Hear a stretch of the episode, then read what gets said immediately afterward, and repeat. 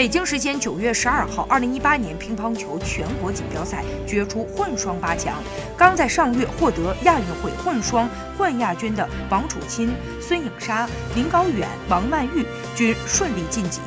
相比起王楚钦、孙颖莎的顺利取胜，林高远、王曼玉则遭遇了极大的挑战。他们两轮比赛均战完五局之后才胜出。